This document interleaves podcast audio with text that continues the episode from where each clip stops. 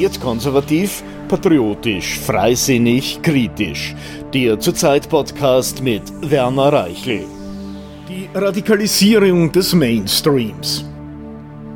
In Österreich sorgt sich der neue Geheimdienstchef Omar Hadjavi Birchner vor allem um radikale Impfgegner.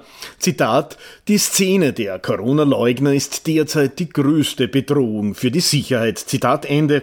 Nicht etwa Islamisten, ist sich Hadjavi Birchner sicher. Die Corona-Maßnahmen-Kritiker würden sich zunehmend radikalisieren, sagt der ÖVP-nahe Geheimdienstmann im Gleichklang mit den Politikern der schwarz-grün-rot-pinken Corona-Einheitsfront. Auch die Mainstream-Medien und Staatskünstler stehen geschlossen hinter der alternativlosen Corona-Strategie des glücklosen Bundeskanzlers Karl Nehammer. Wer nicht im Corona-Gleichschritt marschiert, ist ein Radikalinski und wird von Behörden, Medien, Politikern und Geheimdienstlern als Gefahr für Staat, Gesellschaft und Volksgesundheit dargestellt. Das ist allerdings eine Frage des Standpunktes und der Perspektive. Wer hat sich eigentlich in den vergangenen Monaten radikalisiert, den Weg von Rechtsstaatlichkeit, Demokratie und Dialog verlassen? Was haben die sogenannten Corona-Leugner bisher eigentlich angestellt, um als Gefährder, als Radikale, als Neofaschisten etc. gebrandmarkt zu werden? Die Demonstrationen, bei denen nach realen Einschätzungen in Wien mehrfach über 100.000 Menschen auf die Straße gegangen sind, um zu protestieren, sind ungewöhnlich friedlich verlaufen. Damit Medien und Politiker überhaupt von Radikalisierung sprechen können, mussten sogar ein geworfener Schneeball und der angedeutete Kuss auf die Schulter einer Puls 4 Reporterin als Beweis für die Brutalität und Gewalttätigkeit der Corona-Demonstranten herangezogen werden. Was für eine Farce. Wer dissidente Meinungen, friedlichen Protest, das Pochen auf seine Grundrechte und berechtigte Kritik an den Corona-Maßnahmen als Radikalisierung wertet, sollte sich lieber fragen, wer sich hier radikalisiert, wer die Grundrechte und die Werte einer liberalen Demokratie mit Füßen tritt. Wer Menschen stigmatisiert, marginalisiert und zunehmend kriminalisiert, nur weil sie eine andere Meinung vertreten, ist ein Radikaler und kein Demokrat mehr. Da hilft es auch nichts, wenn Ehammer von der Bellen und Co. leere Sprechblasen absondern, von Brücken bauen und Dialog schwurbeln.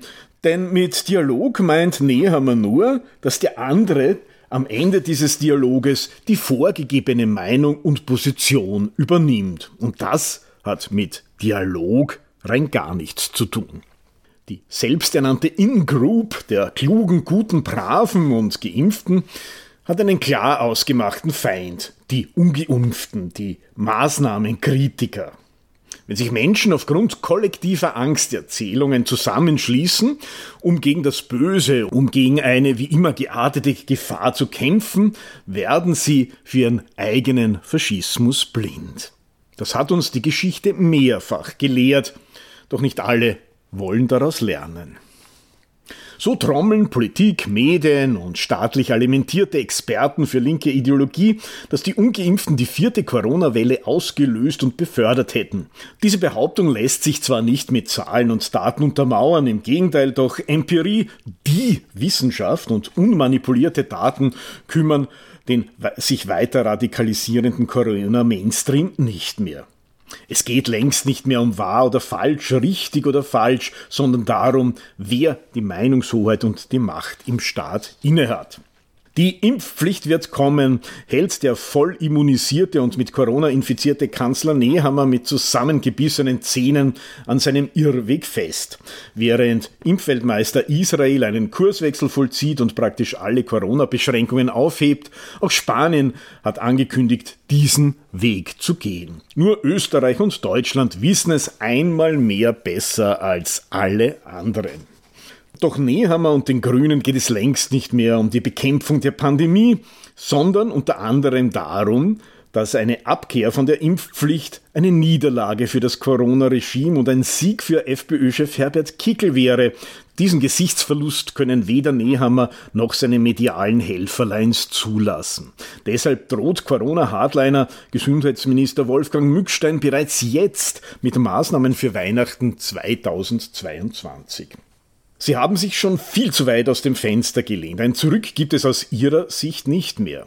Außerdem eignet sich Corona auch nach zwei Jahren noch perfekt als Vorwand und Hebel zum Umbau des Staates und zum Abbau demokratischer Strukturen. Je deutlicher wird, dass die bisherige Corona-Strategie gesundheitspolitisch gescheitert ist, Schweden hatte die geringste Übersterblichkeit in Europa in diesem Jahr und primär nur enorme wirtschaftliche, soziale und gesundheitliche Schäden verursacht hat, dass Impfen niemals der Gamechanger war und man sich viel früher auch auf andere Maßnahmen hätte konzentriert konzentrieren müssen, desto trotziger, aggressiver und faschistoider reagiert der politmediale Mainstream. Besonders deutlich kann man die Radikalisierung der Regierung, Journalisten, Staatskünstler und ihrer Mitläufer anhand der Sprache diagnostizieren. Sie ist ein Indikator dafür, wohin sich eine Gesellschaft entwickelt. Wenn Menschen zu Tieren, Krankheiten und Fäkalien degradiert werden, wenn man ihnen das Menschsein abspricht, eine gesellschaftliche Gruppe als Gefährder, Asoziale und Mörder, Stichwort Todesengel oder Blut an den Händen, abstempelt, weiß man aus der Geschichte, wohin das führen soll bzw. wird. Denn es wird nicht bei Worten bleiben, zumal diese sprachliche Verrohung ja in erster Linie die Funktion hat, den Boden für weitere politische Maßnahmen, für ein weiteres härteres Vorgehen gegen Andersdenkende zu bereiten. Und dabei sind ÖVP, Grüne und ihre Lakaien in den Medien besonders eifrig. Was in den vergangenen Monaten und Wochen von Politikern, vom Bundeskanzler bis hinunter zu den Provinzbürgermeistern, von Journalisten und linken Meinungspromis abgesondert wurde, ist zum Teil an Widerlichkeit kaum noch zu überbieten. Kurzzeitkanzler Alexander Schallenberg wollte bei den Ungeimpften die Zügel anziehen, versprach ihnen ungemütliche Weihnachten. Die ÖVP-Damenriege setzte noch einen drauf. Die steirische Gesundheitslandesrätin Juliane Bogner-Strauß beschimpfte ungeimpftes Pflegepersonal als Todesengel. Und Ministerin Elisabeth Köstinger verstieg sich sogar zu der Aussage, Herbert Kickl hätte Blut an seinen Händen und sie meinte damit alle Corona-Maßnahmenkritiker. Und Vizekanzler Werner Kogler bezeichnete die friedlichen Demonstranten als Staatsverweigerer, Demokratiefeinde, Neonazis und Neofaschisten. Wer sich verbal derartig radikalisiert, ist als Politiker in einem demokratischen System untragbar geworden. Doch damit sind Köstinger, Nehammer und Kogler nicht allein. In Frankreich hat Präsident Macron große Lust, wie er sagt, ungeimpfte anzukacken. Und in Deutschland ist man wieder einmal einen Schritt weiter.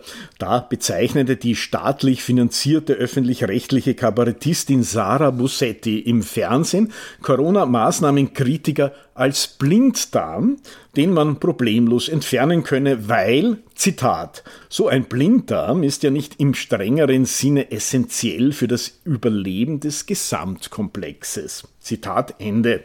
Unwertes für die Gemeinschaft, unbrauchbares Leben. So schnell kann es gehen. Man kann angesichts solcher Aussagen nur hoffen, dass der Druck der anderen europäischen Länder auf Österreich und Deutschland dermaßen groß wird, dass sie ihren Irrweg nicht mehr weiter fortsetzen können, dass sie nicht noch mehr Chaos anrichten, die Demokratie, den Rechtsstaat und das Vertrauen der Menschen in den Staat und seine Institutionen weiter zerstören können. Denn von alleine werden Nehammer, Lauterbach, Baerbock oder Kogler nicht umkehren. Wird konservativ, patriotisch, freisinnig, kritisch. Der Zurzeit Podcast. Kommentare, Analysen, Interviews, Berichte. Jede Woche neu mit den Journalisten von Zurzeit.